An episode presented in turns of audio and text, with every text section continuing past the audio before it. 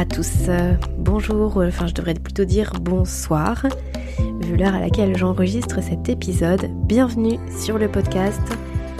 Un nouvel épisode, enfin je devrais dire plutôt le dernier volet des épisodes où je vous parle un petit peu de mon parcours, de ce que j'ai mis en place pour sortir des troubles du sommeil un petit peu plus en détail que ce que j'ai pu le faire euh, jusqu'à maintenant et puis de façon bah, aussi un peu plus complète par rapport à tout ce que j'ai mis en place sur les dernières années. Euh, j'en ai fait deux précédemment, je pense qu'aujourd'hui ce sera le troisième et le dernier. Je vais vous parler de ma boîte à outils, de ce que j'utilise le cas où euh, j'ai un réveil nocturne ou alors ce que j'utilise justement pour euh, en soirée faciliter mon endormissement. Je vais aussi vous parler des choses qui aujourd'hui ben, continuent à être difficiles pour moi. Et je vais vous parler de deux choses que j'ai découvert, enfin que j'ai découvertes du coup, après, euh, plutôt tardivement, je trouve ça absolument génial, ça m'aide sur énormément de, de, pans de ma vie, mais j'aurais bien voulu le découvrir plus tôt, explorer ces pistes-là plus tôt, parce que je pense que ça m'aurait vraiment aidé à, retrouver certains équilibres, euh, notamment des équilibres, je pense, euh, équilibres hormonaux, plus rapidement que ce que j'ai pu faire. Euh, mais bon, je vais vous détailler tout ça. Alors, commençons par ma boîte à outils. Aujourd'hui, qu'est-ce que je fais Déjà, par le passé, qu'est-ce que j'ai beaucoup utilisé? J'ai beaucoup utilisé le carnet de gratitude et le carnet des émotions pour venir poser sur le papier le soir avant de me coucher des choses qui pouvaient me trotter dans la tête. Quand justement c'était c'était vraiment une période de ma vie assez charnière où j'avais des tourbillons émotionnels assez importants et beaucoup de cogitation, beaucoup d'appréhension, de, nervosité. Ça a été assez essentiel pour moi de venir écrire. Euh, c'est quelque chose qui me, voilà, qui me faisait me coucher sur une note très positive. Je vous parle de ça dans le cadre de la routine du sommeil. Je vous en parle souvent, mais pour moi la routine du sommeil c'est la routine du coucher ou le rituel du coucher, on peut l'appeler euh, peu importe finalement le nom qu'on lui donne. C'est quelque chose qui, je pense, est essentiel et qu'on devrait tous faire. D'une certaine façon, on a plus ou moins des habitudes de coucher. Mais c'est pas forcément des habitudes qu'on retrouve tout le temps et souvent c'est euh, sur les 5-10 dernières minutes avant d'aller se coucher. Ce que je propose généralement, c'est que le rituel du coucher soit beaucoup plus étoffé et qu'il inclut un moment de recentrage sur soi-même. Un moment où on peut faire des choses qu'on ne fait pas le reste de la journée, où on s'octroie du temps hors écran, hors notification, hors connexion avec l'extérieur, parce qu'on est dans, une société, dans un monde où en fait on est tout le temps en interaction avec son environnement. Ce qui peut être à la fois euh, intéressant, à la fois euh, très sympathique, mais ce qui peut être aussi très épuisant. Et on n'est jamais connecté à nous-mêmes. Donc c'est vrai que ce temps du soir, il est important. Et pendant longtemps, moi j'ai eu un rituel du soir qui était assez prononcé, où vraiment je restais pendant une heure, voire parfois une heure, une heure et quart, où je restais euh, toute seule avant le coucher pour euh, vraiment être juste avec moi-même.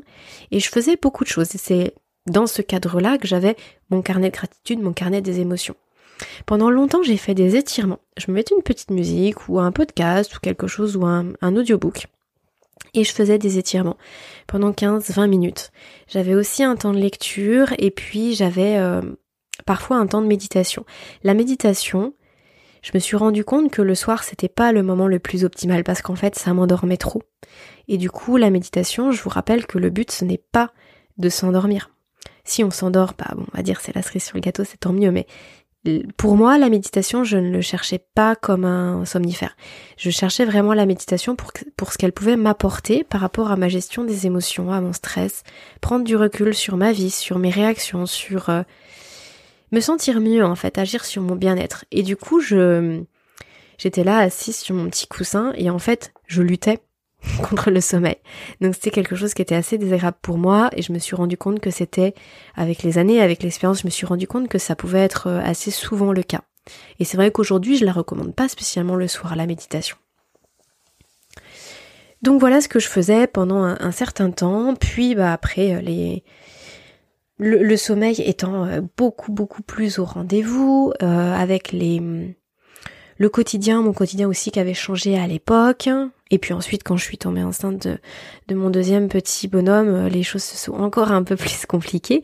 Donc j'avais encore un petit peu moins de temps et, moins d'énergie. Donc mon rituel du coucher s'est un peu réduit. Mais je reste persuadée que c'est quelque chose qui, qui doit être tester pour ensuite voir combien de temps on peut y allouer. Et encore aujourd'hui, j'ai mon rituel du coucher qui est plus court là comme je le disais, mais euh, je l'adore. C'est pour moi c'est un vrai sas de décompression qui me permet d'ouvrir la porte vers le sommeil. C'est quelque chose que je trouve très apaisant et qui me permet vraiment de de dire stop à la journée, de mettre un point final à cette journée, de partir sur quelque chose d'agréable et je retrouve le quotidien le lendemain. Euh, aujourd'hui, carnet de gratitude, carnet d'émotions, je l'utilise plus trop. Hum, j'utilise, alors j'ai toujours une sorte de journal euh, qui s'appelle Day One, qui est pour le coup, euh, qui est pour le coup sur ordinateur. Enfin, moi je l'ai sur ma tablette. en mode sombre, je vous en parlerai après justement pour ne pas être devant les écrans le soir avant de se coucher pendant cette période du rituel. Je le fais pas tous les jours, je le fais peut-être une ou deux fois par semaine mais où je viens tracer certaines choses et, poser certaines, euh, à la fois certaines intentions quand c'est nécessaire, et puis à la fois certains, certaines émotions et certaines choses qui, euh, qui ont été, qui ont pu être pesantes. Ça m'aide, lorsque je le fais, je sens que ça me décharge d'un poids. Euh, Day One, je sais pas si c'est si c'est accessible sur tous les tous les appareils. Je pense que oui, puisque je crois que c'est un site internet avant d'être une application. Bon, je pense. En tout cas, c'est chouette. On peut même mettre des photos. Enfin, ça fait. On peut s'en servir comme comme carnet des émotions ou comme journal de gratitude ou comme journal intime. Finalement, peu importe. En tout cas, ça c'est quelque chose que j'utilise toujours. Quelque chose que je fais toujours, fil conducteur, depuis plus de trois ans et demi maintenant, c'est de continuer à me former. Ça, c'est quelque chose qui est très très important pour moi. Je pense que la plus grosse des erreurs qu'on peut faire, c'est penser que on arrête de se former quand on arrête l'école. On arrête d'apprendre. Mais en fait, c'est, c'est vraiment la, la, pire des erreurs possibles.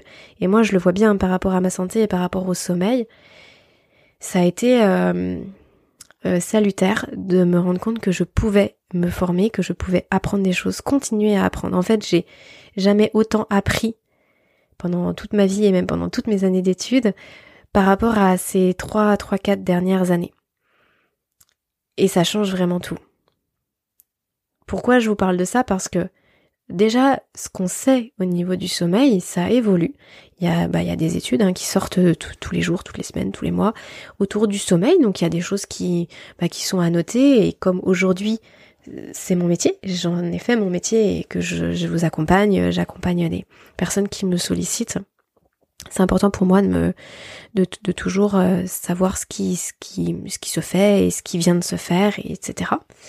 Mais au-delà de ça, hum, ma formation, elle n'est pas que autour du sommeil, elle est aussi euh, autour de bah, de toute la santé, vraiment ce qu'on appelle santé holistique, et ça, c'est quelque chose qui pour moi est très apaisant.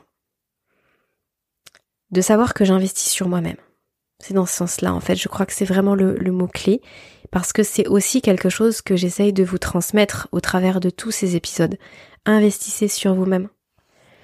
Je pense qu'il n'y a rien de plus important que son, son bien-être, hum, psychique, mental, émotionnel, physique, bien évidemment. Il n'y a rien de plus important que de prendre soin de son corps, c'est la seule chose qu'on a toute notre vie, qui va nous accompagner toute notre vie. Et plus on en prend soin, plus on va, il va nous accompagner longtemps, mais surtout en bonne santé. C'est pas le tout de vivre jusqu'à 90 ans si on peut plus rien faire de son corps à partir de 50. Et ça, c'est quelque chose qui m'apaise. Parce que j'ai la sensation d'être euh, je dois être. J'ai la sensation d'être alignée avec euh, ce que j'aime, avec ce que je fais et surtout la façon dont je prends soin de mon corps. Donc ça m'apaise, ça me permet d'avoir une certaine sérénité intérieure. et de me sentir bien sur mon chemin. Autre élément qui est en lien avec ça, c'est le fait de bien manger, de faire très attention à ce que je mets dans mon assiette. Alors est-ce que mon alimentation elle est parfaite? Non. Vraiment, ce serait ce serait vraiment injuste et ce serait un mensonge que de dire que c'est parfait. Je sais que c'est pas parfait, mais c'est euh, mille fois mieux que ce que je pouvais faire il y a, il y a 5 ans, 10 ans, 15 ans en arrière. Il n'y a pas photo. Et donc cette alimentation, bah, c'est elle qui me construit. C'est ce que je vous répète, hein, ce que vous mettez dans votre assiette, c'est ça qui va construire vos cellules, c'est ça qui va construire votre système nerveux, vos hormones, votre système hormonal, il est basé sur votre alimentation.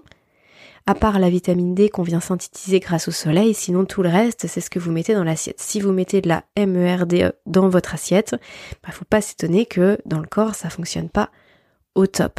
Donc c'est sûr que conscientiser tout ça, ça a été long pour moi, ça a été euh, long aussi pour passer vraiment à l'action, changer les habitudes. C'est pas, ça se fait pas en deux jours. Ça prend plusieurs semaines, pour certaines choses ça prend plusieurs mois.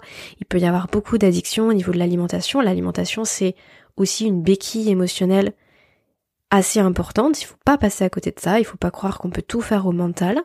Donc il y a des choses sur lesquelles on peut jouer petit à petit, mais le principal c'est d'en prendre conscience et d'œuvrer pour, c'est ce que je dis toujours, faut tendre vers, pas chercher à ce que ce soit parfait tout de suite. Mais en tout cas, ça c'est quelque chose qui, pour moi, compte dans ma vie et que je fais encore aujourd'hui. Le fait d'être en lien quelque chose de très important, ça, le fait d'être en lien, le fait de passer ce que j'appelle des, moments sociaux de qualité, de passer des bons moments avec ses proches, de rechercher justement des relations qui sont porteuses et de fuir les relations toxiques.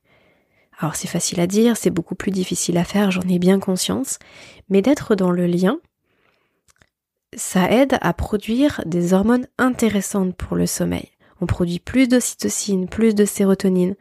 Ce sont euh, des, des choses qu'il faut savoir entretenir, chouchouter. On est des êtres sociaux, l'être humain est un animal social, et penser que tout seul dans son coin on est mieux, c'est quelque chose qui physiologiquement n'a pas de réalité. Quand on est dans le lien avec les autres, et ça peut être un lien à la fois bah, passer une, une bonne soirée, ça peut être aussi un lien physique, par exemple les massages, je vous en parle énormément, mais le massage c'est vraiment essentiel pour la détente, pour le bien-être, pour le calme intérieur. Ça, ça fait partie. Et ça, ce sont des choses que j'entretiens énormément en ce moment. Je dis en ce moment, mais depuis, bah, depuis longtemps maintenant, depuis plusieurs années. Mais que je continue d'entretenir. J'ai aussi veillé à travailler sur ma gestion des émotions. Il y a la méditation, je vous en ai parlé. Ça, c'est vraiment quelque chose qui m'a beaucoup, beaucoup, beaucoup aidé. Ça, dans ma boîte à outils, c'est c'est vraiment un de mes chouchous, mais il n'y avait pas que ça. Il y a aussi des, formations que j'ai pu suivre. Je pense à la formation de Damien Maya sur, euh, sur les émotions, sur la gestion du stress. Ce sont des types de formations qui, euh, qui aident beaucoup à prendre du recul. D'ailleurs, ces vidéos sur YouTube sont quand même vraiment très inspirantes. Elles sont très bien faites. Si vous ne connaissez pas, je vous invite à, à découvrir sa chaîne. La méditation. Alors aujourd'hui, je médite avec l'application MeditBee, je vous en ai euh, déjà parlé. J'ai beaucoup médité avec Petit Bambou. Je pense que peu importe l'application que vous choisissez, le principal c'est de le faire régulièrement. Et il n'y a pas besoin non plus d'application. Je, je, vous dis ça, moi j'aime bien les applications, mais je me rends compte que je médite aussi très régulièrement sans. En tout cas, ça a été nécessaire, pour pas dire indispensable, quand j'ai commencé. J'aurais jamais pu commencer toute seule. C'était vraiment super important pour moi d'être guidée. De, et puis d'avoir un temps qui me soit imposé, sinon je l'aurais jamais fait. Et puis il y avait aussi le petit, euh, le petit truc de gamification, de je, je, me fixe un challenge, pendant un mois je médite tous les jours, et puis je cochais ma petite case sur mon journal sommeil, et c'était très gratifiant pour moi, et en même temps je sentais que jour après jour ça me faisait du bien. Je me rends compte aujourd'hui que j'arrive à trouver des, des pauses méditatives très régulièrement dans ma journée, même en faisant des choses, mais de les faire vraiment en pleine conscience. Et donc ça, ça me, nourrit beaucoup. Dans cette boîte à outils pour gérer ses émotions, il y a aussi l'auto-hypnose. L'année dernière, j'avais enregistré un épisode, une interview avec Kevin Finel, qui est le co-créateur de la plateforme Psychonaute, qui est une application d'auto-hypnose. Il est aussi coach en, hypnose, il est aussi formateur et euh, enfin je, vous invite à écouter son, interview parce que c'est vraiment quelqu'un de particulièrement apaisant à écouter et à entendre, de, très très sympathique au demeurant. Euh, L'auto-hypnose, j'ai trouvé ça assez extraordinaire. Pour le coup, ça m'a pas mal poussé dans mes retranchements. C'est une pratique que j'ai pas réussi à mettre en place tout de suite. Là encore une fois, je devrais probablement pas utiliser ce mot de réussir. C'est un peu une, déformation. On ne devrait pas utiliser ce mot-là parce qu'il n'y a pas grand-chose à réussir. Mais en tout cas, c'était quelque chose que j'avais du mal à mettre en place. Parce que euh, je crois qu'il y avait une résistance très forte pour moi j'avais déjà fait des séances d'hypnose, mais ça s'était pas forcément très bien passé. Je crois qu'il y avait une résistance très forte de, de mon psychisme. Et à un moment donné où je me suis sentie prête, euh, du coup c'était il y a peut-être un an et demi. Hmm, oui, c'est ça, hmm, presque, bah, presque deux ans en fait. Je vous dis une bêtise, c'était il y a deux ans. Oui, c'est ça, il y a deux ans, c'était tout début de ma, de ma deuxième grossesse. Où je sais pas pourquoi, il y a une porte qui s'est ouverte à ce moment-là et là, je me suis enchaînée mais énormément de modules d'auto-hypnose.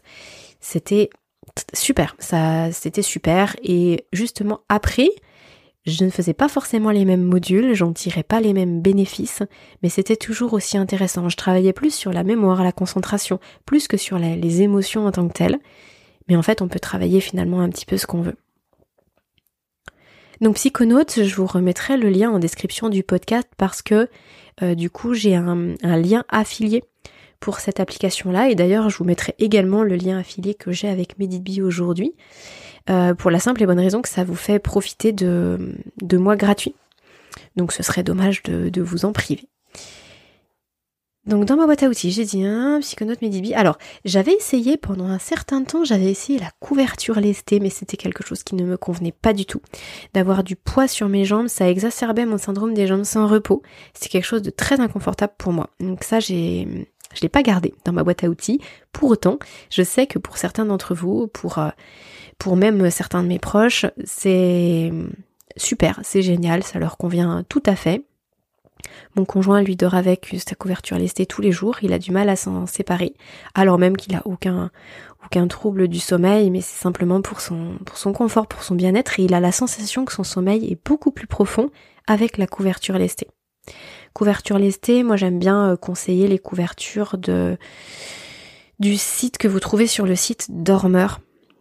Euh, c'est un site qui a été créé par euh, Nicolas qui était intervenu sur le podcast. Lui, il avait découvert les couvertures lestées suite à un burn-out. Et il s'était renseigné dessus et il en commercialise aujourd'hui. Donc c'est vrai que pour toutes les personnes qui ont pu connaître des burn-out, qui sont très stressées, qui sont très anxieuses, qui ont besoin d'être d'être contenues, vous voyez, comme d'être dans un cocon, ça, ça peut être quelque chose à mettre dans votre boîte à outils. Bon, en tout cas, ça fait pas partie de la mienne pour le coup, mais ça veut pas dire que c'est pas intéressant. Comme je vous le dis toujours, hein, on est vraiment tous des individus différents avec des besoins différents. Donc moi, je vous partage ce qui fonctionne pour moi, mais il y a forcément aussi d'autres choses à faire pour vous. La marche en nature. Alors ça, la marche en nature, c'est un indispensable aussi dans ma boîte à outils. Ça, c'est juste euh, pas possible pour moi de passer une journée sans sortir. Alors bon, marche en nature, ben encore faut-il être en, en nature. Euh, je sais que c'est pas toujours évident pour euh, toutes celles et ceux d'entre vous qui, qui, êtes en, ville, mais bon, souvent il y a des parcs à proximité, puis le week-end on peut aller en nature aussi. Moi j'ai la chance d'être dans un petit village, donc c'est pas non plus euh, plein milieu de la montagne, ce que j'adorerais, mais j'ai quand même la possibilité d'aller marcher à travers champs ou de de me balader, d'avoir des arbres à proximité, et ça c'est vraiment super. C'est quelque chose qui pour moi est une ressource inestimable et qui est très apaisante. Et je le fais plusieurs fois par jour. Quand je sens qu'il y a d'un seul coup trop de charge mentale, trop de tension, euh, direct, je vais marcher pendant 5-10 minutes, hein, parfois pas plus. Et ça, tout au long de la journée, je sais que j'arrive le soir bien plus disposée pour le sommeil qu'en étant restée enfermée toute la journée. La lecture, la lecture, alors la lecture c'est euh, aussi un indispensable, mais encore plus en audio. J'ai assez, j'adore lire, mais j'ai du mal à lire parce que pour le coup ça m'endort vraiment trop vite. donc j'arrive pas, mes livres peuvent faire des mois, voire des années, si je ne me contente que des livres papier. Donc j'écoute mes livres, je les audio-lis, je sais pas si on dit comme ça. Donc tout ce qui va être audiobook, moi j'ai une application qui s'appelle Audible, Audible, je sais pas comment vraiment on le, on le prononce en français, euh, de d'Amazon. Et c'est génial. Il y a vraiment euh, tous les bouquins dont j'ai besoin, presque tous les bouquins dont j'ai besoin sont sur euh, Audible. Donc j'en fais une consommation assez astronomique. Et ça, pour le coup, je le fais au coucher. Ça fait partie de mon rituel du coucher. C'est un petit bémol parce que ben, quand je l'ai pas, j'ai un petit peu plus de mal à trouver le sommeil.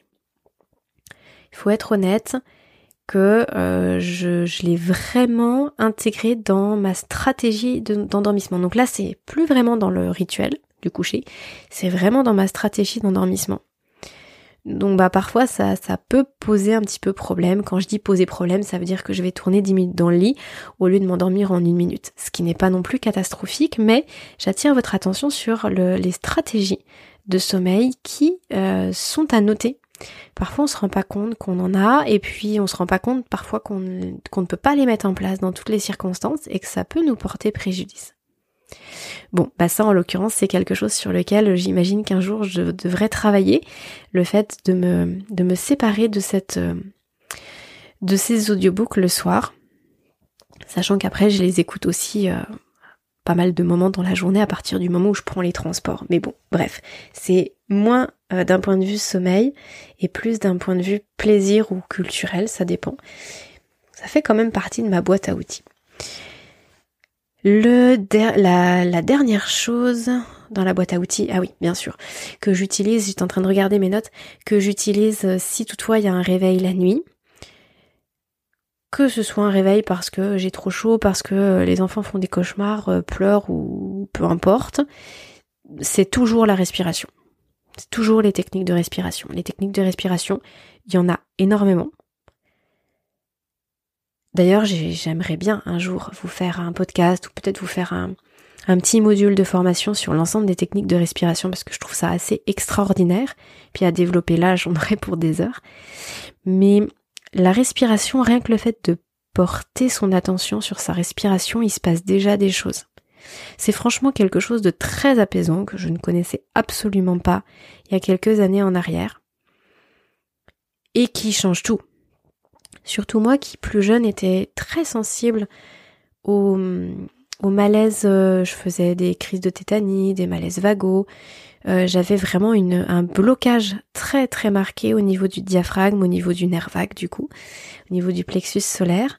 Et aujourd'hui, tout le travail que j'ai pu faire jusqu'à maintenant, et notamment avec une sophrologue sur ma respiration, mais aussi grâce aux formations que, que j'ai suivies sur la respiration et ce que j'ai pu expérimenter, je me rends compte à quel point la respiration est clé. Et d'ailleurs, il n'y a il n'y a pas un accompagnement que je fais où je ne parle pas de respiration parce que c'est vraiment un outil indispensable pour la nuit, pouvoir s'apaiser et se rendormir le plus rapidement possible. Ça permet à la fois d'être concentré, d'être dans le moment présent, ça permet de venir relâcher aussi physiquement son corps. Donc vraiment d'appuyer sur cette pédale de frein de notre système nerveux, de stimuler finalement le système nerveux parasympathique. Hein, vous vous souvenez, le système nerveux sympathique, Enfin, je dis vous vous souvenez, mais si ça se trouve, vous avez jamais écouté ces épisodes-là parce que j'en parlais dans les tout premiers épisodes d'Insomnie hors de mon lit. Donc, pour rappel, pour mémo ou pour, euh, pour ceux qui ne connaissent pas, pour découvrir, notre système nerveux, il est composé de notre système nerveux somatique et du système nerveux autonome. Le système nerveux somatique, c'est celui qu'on contrôle. Donc par exemple, vous tendez le bras, vous prenez un verre d'eau, bah, vous avez contrôlé vos mouvements. C'est vous qui avez impulsé ça. Système nerveux autonome, bah, comme son nom l'indique, il fonctionne en autonomie, sans notre conscience. Bah, par exemple, les battements du cœur, euh, le péristaltisme intestinal, le, les euh, productions enzymatiques, l'estomac, le, pancréas, euh, tout en fait, tout ce qui se fait sans nous, eh bien ça relève du système nerveux autonome. Et le système nerveux autonome, il est décomposé en deux branches, le système nerveux sympathique et la partie parasympathique. La partie parasympathique, c'est le calme, l'apaisement, et la partie sympathique, c'est justement l'accélération du système. C'est ce qui va, ce qui est porté vers l'action.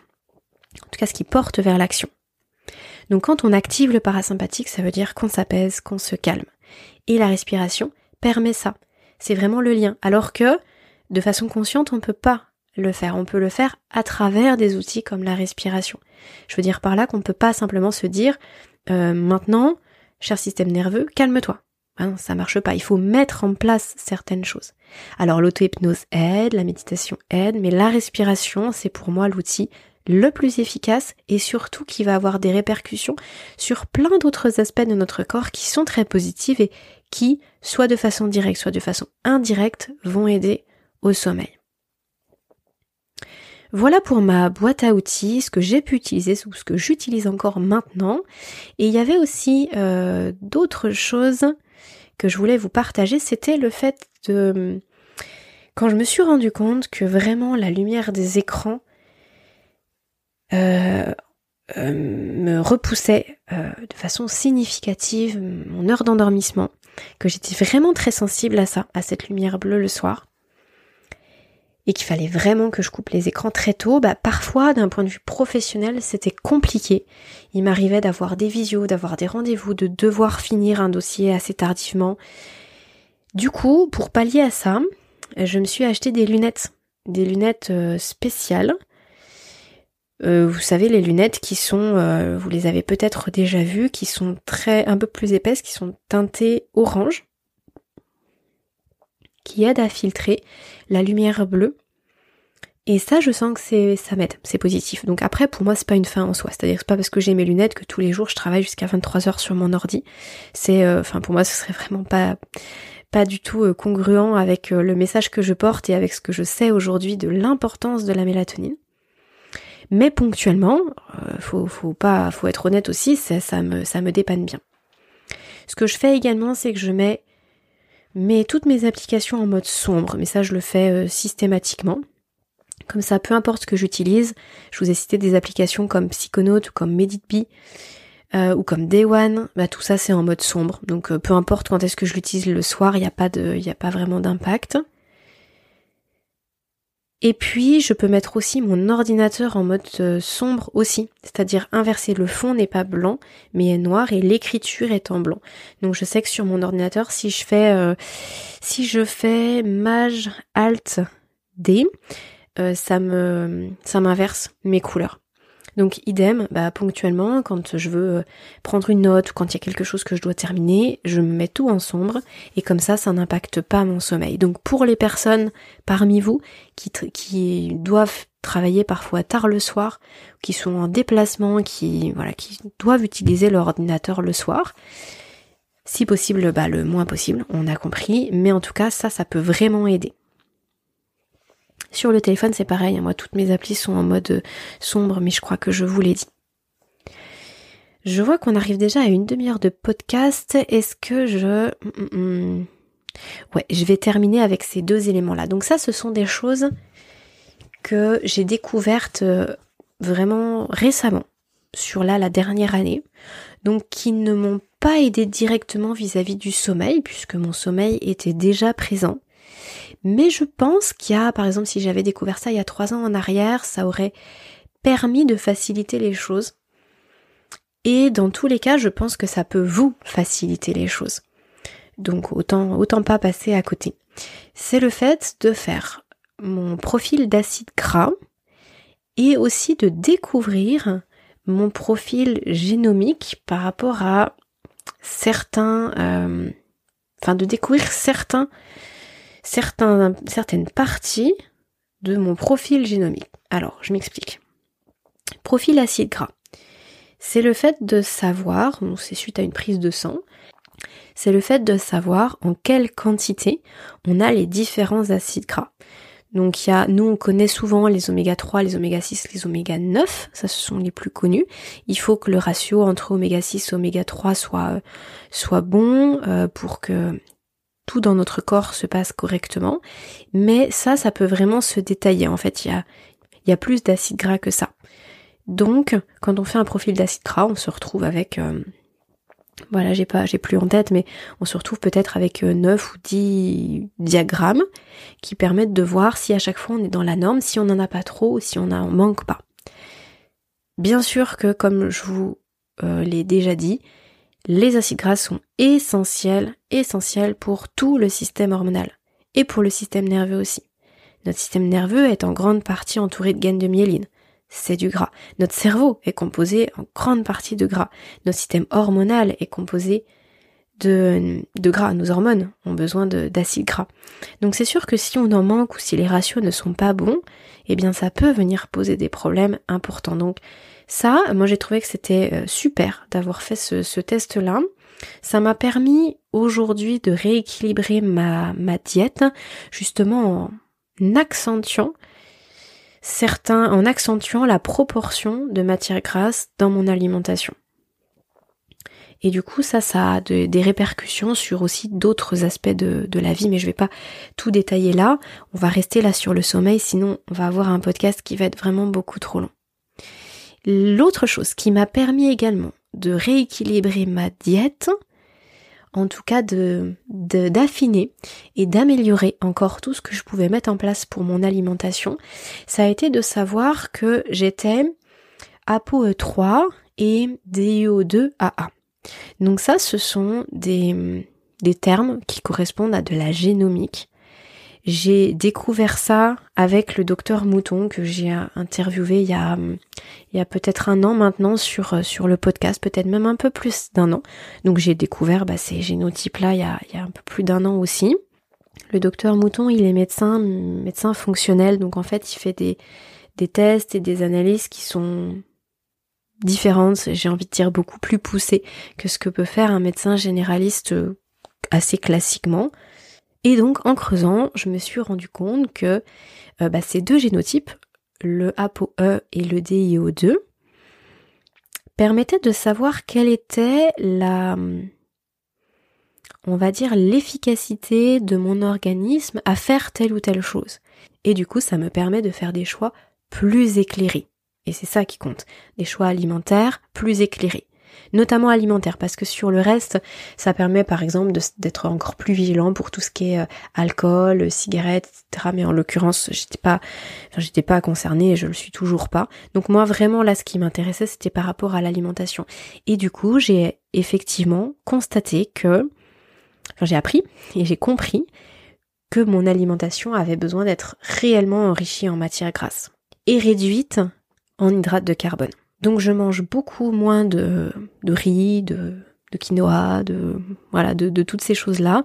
Le, gluten, de toute façon, toutes les céréales à base de gluten, j'en mange plus depuis longtemps. Enfin, ponctuellement, ça m'arrive, mais j'en mange plus depuis longtemps. Ça, c'est une vraie conviction personnelle que que j'ai acquise à force de lire et de et de lire toutes ces études, ces dizaines et ces centaines d'études, comme quoi les produits à base de gluten vraiment abîment les intestins et donc entraîne des répercussions assez fâcheuses sur le reste de la santé. Donc ça, je mangeais déjà plus, mais par contre, je mangeais quand même beaucoup de produits céréaliers en dehors du gluten, et puis beaucoup de, glucides. Donc j'entends les glucides, toutes les glucides. Hein, je parle pas des sucres, pas, je parle pas de, bonbons ou de gâteaux. Je parle de l'ensemble des, des glucides euh, qui comprennent bah, les pommes de terre, les patates douces, etc. J'en mangeais quand même beaucoup. Or, eh bien, mon organisme va beaucoup mieux fonctionner avec les matières grasses qu'avec les glucides. Et donc tout mon corps va mieux fonctionner à partir du moment où je lui amène ces éléments-là, dans les bonnes proportions. Donc c'est intéressant parce que c'est pas le cas pour tout le monde. C'est, il y a différents profils génomiques et donc ça permet de, d'ajuster son régime alimentaire ou sa diète ou appelez ça comme vous voulez. Et le DIO2 m'a permis de comprendre, donc ça c'est le génotype qui est en lien avec le fonctionnement de la thyroïde. ça m'a permis de comprendre pourquoi ma thyroïde elle était tout le temps un petit peu en fonctionnement bas, en fonctionnement un peu dans les chaussettes. J'ai découvert que j'avais une une capacité à transformer ma T4 en T3. La T3, c'est la forme active de la thyroïde, c'est elle qui euh, se fixe sur les récepteurs, il n'y a pas de récepteur pour la T4, donc c'est elle qui est importante, sauf que je n'ai pas un génotype qui me permet de le faire facilement. contrairement à d'autres génotypes pour qui la transcription T4-T3 se fait beaucoup mieux. Moi, pour mon organisme, ça se fait un peu en, demi-mesure. Donc ça veut dire que euh, bah, ma thyroïde a, besoin d'être vraiment soutenue pour bien fonctionner. Et une thyroïde raplapala ou une thyroïde en sur-régime a des répercussions sur le sommeil. Moi, en l'occurrence, ça a plus des répercussions sur mon immunité ou sur, euh, sur d'autres choses que je, je ressentais pour le coup et que j'ai pu améliorer à nouveau en ajustant mon alimentation et en prenant beaucoup plus de produits iodés et de produits et aussi en ajustant au niveau de tout ce qui va être euh, zinc, sélénium, fer. Donc ça, j'ai pris une petite complémentation par rapport à ça euh, justement bah, euh, juste après ma grossesse pour rééquilibrer un petit peu les taux parce que j'étais j'étais beaucoup trop basse en fait. Donc profil acide gras, profil génomique, ça m'a permis de prendre conscience, ça m'a permis de prendre conscience que j'avais encore des possibilités d'ajustement de mon alimentation pour venir soutenir au mieux mon organisme. Et si vous me suivez régulièrement sur le podcast, vous savez combien c'est important de vraiment prendre votre situation en situation unique et de ne pas calquer ce que peuvent vous dire les autres ou de ce que vous pouvez voir et lire par ailleurs. C'est vraiment important de prendre conscience que votre situation est unique, votre organisme est unique. Et là, ça, ces, tests-là que j'ai pu faire sur la dernière année m'ont apporté beaucoup et vraiment me, me confortent dans cette euh, obligation d'individualisation et de personnalisation de tout toute ma démarche et de tous les plans de sommeil que je peux faire et de toutes les consultations que je peux faire avec vous parce que bah, tout est à prendre en compte de façon individuelle. Et c'est pour ça aussi que ça peut être intéressant de se faire accompagner, de faire ce genre de test pour mieux se connaître. Après, attention, je dis pas qu'il faut euh, sauter sur, euh, sur le, premier laboratoire euh, au coin de votre quartier et puis aller faire tous les tests possibles et inimaginables. Déjà, ça pourrait être vite très onéreux, et puis c'est pas forcément ce dont vous avez besoin. Mais en tout cas, ça vaut le coup de savoir que ça existe. Et si vous avez l'impression d'avoir tout essayé, eh bien alors là, oui, ce sont de nouvelles pistes à explorer, c'est une, c'est une évidence. Il y a beaucoup de médecins qui ne vous orienteront pas sur cette piste-là, soit parce qu'ils ne connaissent pas, soit parce qu'ils y pensent pas, soit parce qu'ils pensent que, enfin, je sais pas. Ce bon, c'est pas remboursé par la sécurité sociale, donc peut-être qu'ils se disent que ça sert à rien de le proposer, mais pour le coup, ça n'empêche pas que vous, vous puissiez en parler à votre médecin pour qu'il puisse éventuellement vous accompagner dans ces démarches-là, surtout par rapport au profil génomique. On parle là de, donc on parle pas de de génétique, on n'est pas sur des maladies génétiques, là le profil génomique c'est en rien une maladie, c'est juste de savoir comment s'expriment les gènes et quelle facilité votre corps va avoir avec telle ou telle chose. Mais attention, il peut y avoir aussi euh, des voilà des informations importantes qui sont liées à ça parce que c'est lié à notre génome. Donc ce sont pas des choses à faire à la légère. Encore une fois, là je vous partage mon expérience personnelle. C'est important de savoir que ça existe. Moi j'aurais aimé savoir que ça existe. Il y a deux ans, trois ans, dix ans en arrière même, ça m'aurait franchement aidé beaucoup, mais c'est pas non plus une fin en soi et euh, j'ai je me je suis tout à fait sortie de mes troubles du sommeil sans avoir recours à ça donc c'est tout à fait possible. Ça permet juste d'affiner certaines choses et puis bah dans un dans une recherche de pleine santé et de de vieillir en santé eh bien tout de suite ça ça fait plus sens. Voilà j'espère que tout ça vous vous parle. J'espère que euh, je vous ai pas embrouillé avec euh, ces, histoires de génomique. C'est vraiment pas euh, nécessaire de forcément de, de, retenir tout ça, juste de savoir que ça existe. Et puis bah pour le reste, pour ma boîte à outils et pour pour aussi l'évolution de cette boîte à outils, j'espère que vous allez pouvoir voilà prendre ce qui fait sens pour vous, ce qui résonne en vous parmi tout ça, et surtout le maître mot c'est expérimenter faites, mais faites pas sur une seule journée, faites sur 15 jours, un mois, deux mois, allez jusqu'au bout. À chaque fois que vous expérimentez quelque chose, prenez le temps et permettez à votre corps de se sentir confortable dans ce que vous faites parce que chaque fois qu'on impulse quelque chose de nouveau, c'est normal que le corps se sente inconfortable. C'est normal que euh, notre esprit s'évade. C'est normal qu'on n'arrive pas à se concentrer au début. C'est normal qu'on trouve ça agréable, qu'on n'ait pas envie. Il faut laisser le temps. Parce que sinon, on fait jamais rien. Et bah, les troubles du sommeil euh, persistent. N'oubliez pas que les mêmes causes amènent aux mêmes conséquences. Que si vous faites ce que vous avez toujours fait, vous aurez les résultats que vous avez toujours obtenus. Si les résultats obtenus c'est troubles du sommeil, vous voulez justement changer ça. Donc il faut changer ce que vous faites en amont. Et pour ça, euh, bah, j'espère que vous allez pouvoir constituer votre propre boîte à outils et explorer un maximum de pistes à partir du moment où vous sentez que votre organisme il est en difficulté. Je m'arrête là, je vous souhaite euh, une très belle journée. Pour moi la journée clairement là se termine. Euh, il doit être 21h, donc c'est c'est vraiment la, limite pour moi pour travailler en soirée. Donc il ne me reste plus qu'à vous rappeler que vous pouvez partager le podcast le noter, vous inscrire à la newsletter, me suivre sur Instagram, m'écrire aussi par, euh, par mail. Je vous mets tous les liens dans la description. Je vous dis à la semaine prochaine et d'ici là, prenez bien soin de vous.